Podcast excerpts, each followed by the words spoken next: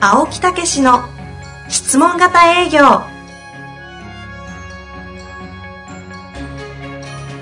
営業それは商売の原点トヨタ大阪ガス生協などの営業マンも実践2万人を超える営業支援を行った青木武しが営業の真髄を語り尽くします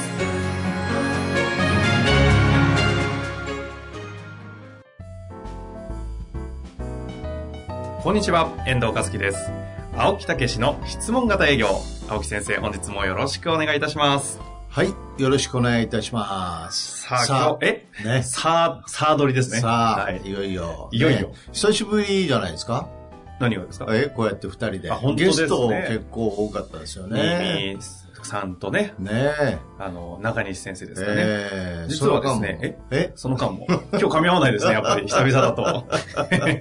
い。まあその間も私は毎朝早起きをしましてですえね。えもう大体3時半ぐらいに目を覚ん覚めますね。もうおじいちゃんじゃないですか。いやいやいやそれ、今日、今日、たまたまね、はいあの、娘がいまして、娘も働きで外へね、はい住んでるんですけど、就就活をね、就職さそれてれ言われましたわ。おじいちゃんって、おじいちゃんってみんな思い早まっ書いてたら寝てるやん、早 っつって。だかす。3時半で早起きって言うんですかね。ら寝んの9時、9時半とか10時やからね。あ、そんな早いんですねそうそうそう。もう何もなかったらホテルなんか、もうホテル住まいが最近多いんですよね。ああ、飛び回ってますもんねう。そうそうそう。この間も横浜で、えええ3時半に起きて、ね、目標を書いたり、いろいろ振り返りをしたりね、いろいろしながら、夜明けを待って散歩に行ったからね。へえ。すごいね、夜明けを待って散歩に行くって考えたことある。いや、ないですね。もう目覚めたらね、太陽出てますからね。そうそうそう。俺もな、こういう感覚になってんのって、あれやな。ほぼ日常ですか、そ俺れね。は。えまあ、だいたい目が覚めちゃうんですよね。うーうんん。 本当に。やっぱりおじいちゃんじゃないですか。いや、まあそういう中でいろいろね、ええあのやってますけど、はい。あの実は週刊メルマガっていうのも出してますんでね。あ、え、そうなんですかそうそうそう。昔ね、情熱思考っていうのをね、うんうんもう本当に15年ぐらい出してましたけどね。はい。落語の名前から取ったやつです。そうそうそうそう。もうしばらくやめてましたけどね。はい。今、メルマガで営業なんかの関係のことも書いたりね、うん週刊メルマガっていうのも一生懸命そういう朝の時間に書いてますんでね、あの、ぜひ、ホームページから、ね。リアライズさんのホームページそうでそうそう登そう録できるんですかええ、それからね、あの、ちょっとあの申し込んだら来ますからね、ぜひそういうのも、まあ、やっていただきたいと。朝3時半に起きて書かれているメルマガが届くということですあねの。純粋な動機で書いてますからね。ああ。 なんで今あえて言ったんですかいやいや いや、うん、それから、言うということは逆に必ず。最近はまたね、愛の文章を読んでるんですね、朝に。ああ、あの、オグマンディのオさんーのグマでンすデねィ。のはい久々にね、えーまあそういう気持ちで書いてるメルマガなんかもぜね。ひね、皆さん読んでいただはいい、てね。読んでいただいたら。嘘くさいなと思ったらまた質問ください。はいさあ今日はですね、質問もあるんですが、一、つ、えっ、と、今回いただいているのが、えなんだこれ感想ですかね。えええ青木先生、遠藤様、いつも有益なポッドキャストの配信ありがとうございます。はい、ありがとうございます。今回は質問ではないのですが、私はボイストレーラーの中西健太郎先生からレッスンを受けさせていただいているものです。あうん受けたんですね。ええ青木先生のポッドキャストの中で、え中西先生のお名前が何回か出ていたと思います。そうですね。ぜひ一度中西先生をゲストにお呼びいただき、え質問型営業とプレゼンメソッドの親和性についてお話しいただければありがたいですえ。ああ、だ、出ましたよね、もうね。ですね。ちょうど入れ違いで、そうそうそう。実はだか配信をらしたそのれ以前にきちょっと来てたですかねやつですよね。まあ、というね、こともあったんですが、ええ実際に今回ね、あの、3回にわたってゲストで出出られてますのいで、やー、なかなかね、あれはいいお話でしたよ。うん。うん 私にとって。有益な情報を得てましたもん ね。でもね、中西先生終わった後に、ええあの、お話ししてたんですけど、えいや、青木先生のエネルギーはやっぱね、ちょっと次元違いますよってずーっと本気で言ってましたよえ。本当あれはちょっと本当に圧巻、あの、あの中西先生がですね、ええちょっと圧巻でしたって言ってたん本で、当今度また会いに行こう。 聞こう、感想。いろいろ。 そうですね。まあえそえんなゲストもあり嬉ましいすですねね、ほんでもでねす。よね。ええありがとうございます。まだぜひ、この前ね、3回撮りましたから、はい。えー流してますから、ぜひ聞いていただいてね、はい。その行間に、うん私がものすごい気づいてますかいら、やーですね、もうメモ取りまくってましたからね。ほ収録忘れて、終わった後に気づいたわー言うてましたもんね。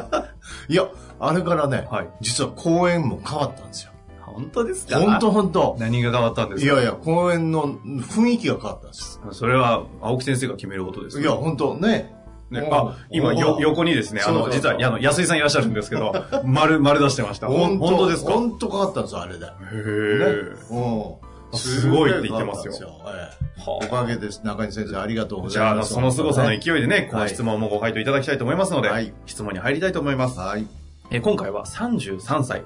歯科技工、セールスの方からご質問いただいております。はい。いつも愛のあるポッドキャストの配信ありがとうございます。はい。ありがとうございます。第119回、142回の質問をさせていただいたものです。おーあれから体に染み込むまで拝聴させていただいており、青木先生の金言を実行しておりますあ。りがとうございます。やっぱりこう自分が質問をしたものを答えてもらえるっていうのは、これはもうね、黄金ですね。お、金金言、 金言。金言。 金言。 ね。はい。いやいや、本当、それもう独り占めじゃないですかい。や、確かに。だからどんどん質問をね、いただくといいと思いますね。ですね。うまく使っていただきたいですね。また、良い結果が出るように奮闘中です。はい。では、質問です。はい。振り返りシートを営業所で初めて導入し、書院に貸しているのですが、はいなかなか身についていないような気がします。お新天地への不倫ということもあり、私の中で書院への遠慮があったせいか、ー振り返りシートを提出義務にせず、うん各々に任せつつ、ヒアリングでやってみてはどうと振り返りシートをやってみての感想を聞いているのが現状ですは。はは振り返りシート自体の書院の反応は悪くありません。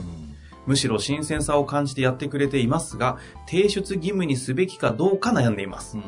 私自身は義務にしたいです。はい。青木先生、遠藤さん、どうか私の背中を押してください。はい。なるほどね。ということですね。 でもこの振り返りシートをこの署員の方にやってもらえるようになったということがすごいよね。まずそうですよね。まずね、なかなかそれをね、素直にこうやるっていうか、まず意味をわからないとやりませんしねうん。うん。 え私やれって言ったら絶対ないですからね。えいやいやい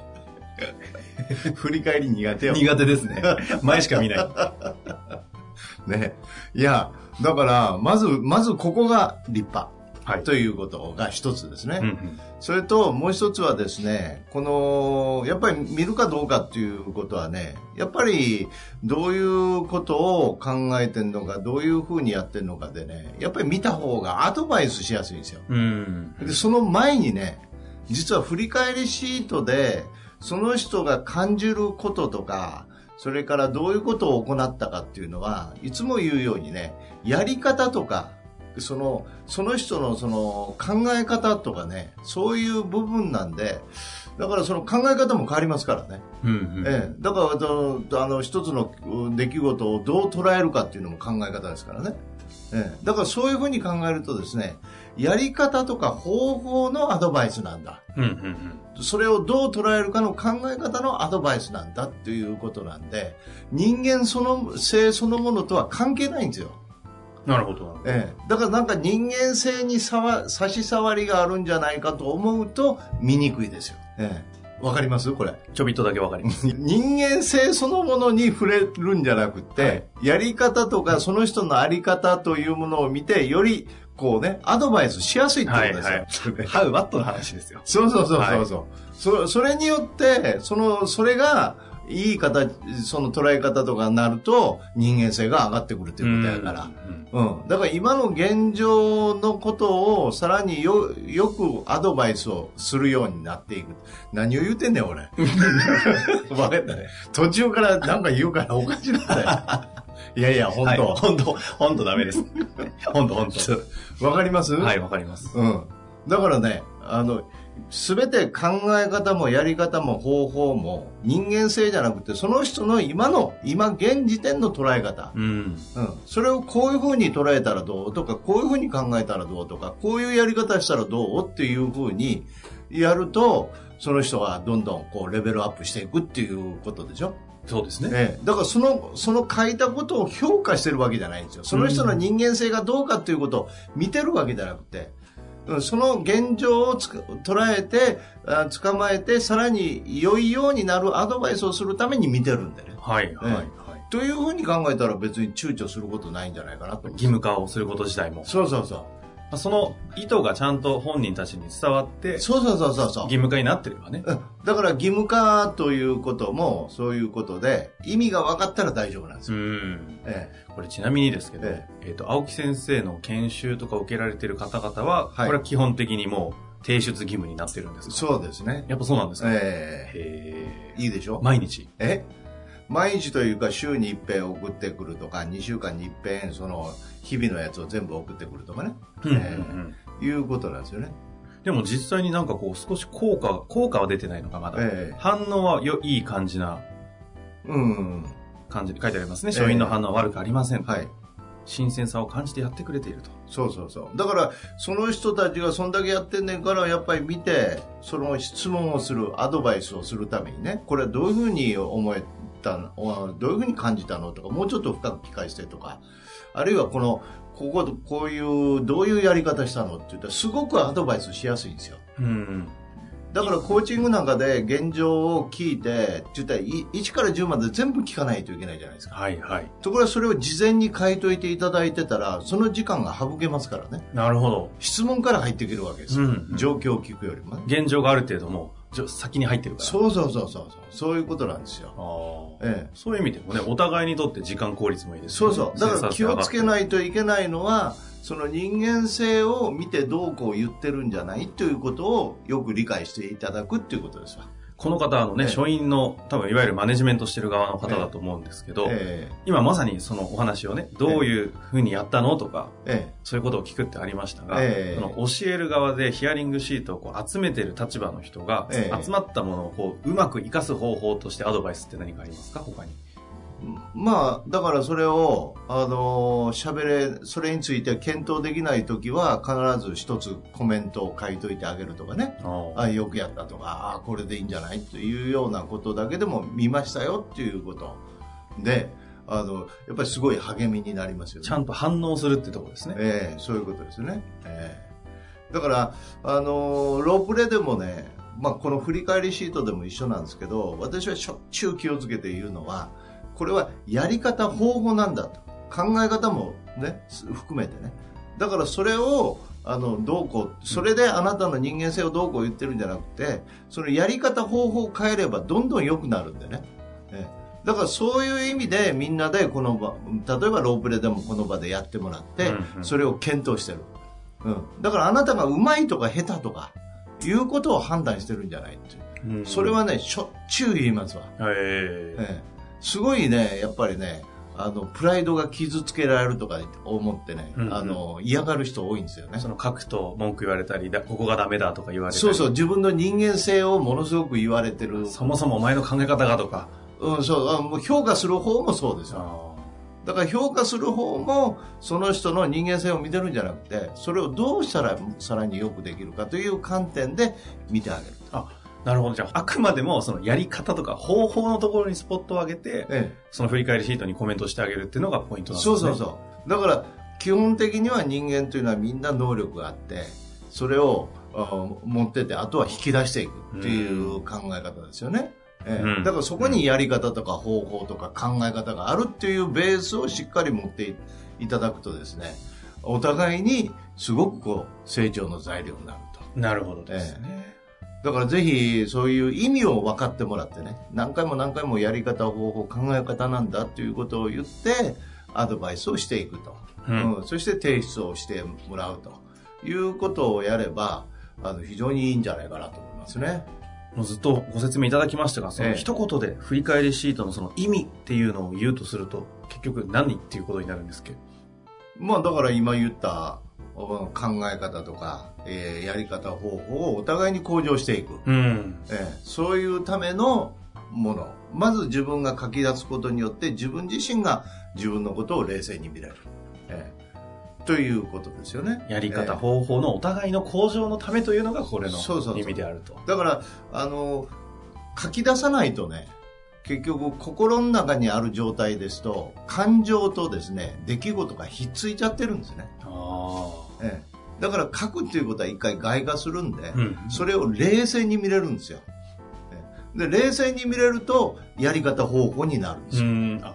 そういう仕組みもあった上でのそう振り返りシートなんですね。ええ、すすごいでしょ人間のメカニズムに非常にこすごいんですよ、う、沿ってますね。ええ、ちゃんと分かって私はやってるんであの、ドヤ顔で指さすのはやめていただいていいですか分かってんやろ思ってんだ本当 いや、やっぱそれは本当。 ということですね。ええまあ、というわけでですね、ええ今回最後にどうか私の背中を押してくださいというふうにおっしゃっていらっしゃいましたが、えやりましょうということでいいですかえええそうですね体重つき目で OK だと背中を押してくださいというかねうんあのまあそういうことですよ、ね、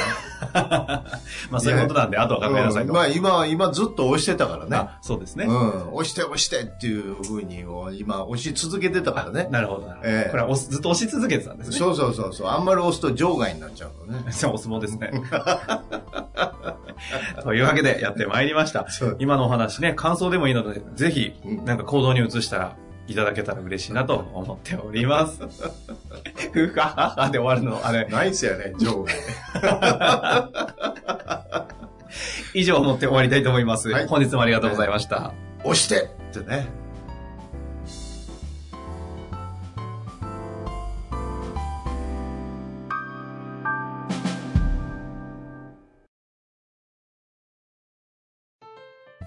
本日の番組はいかがでしたか番組では青木武氏への質問を受け付けておりますウェブ検索で「質問型営業」と入力し検索結果に出てくるオフィシャルウェブサイトにアクセスその中のポッドキャストのバナーから質問フォームにご入力くださいたくさんのご応募お待ちしております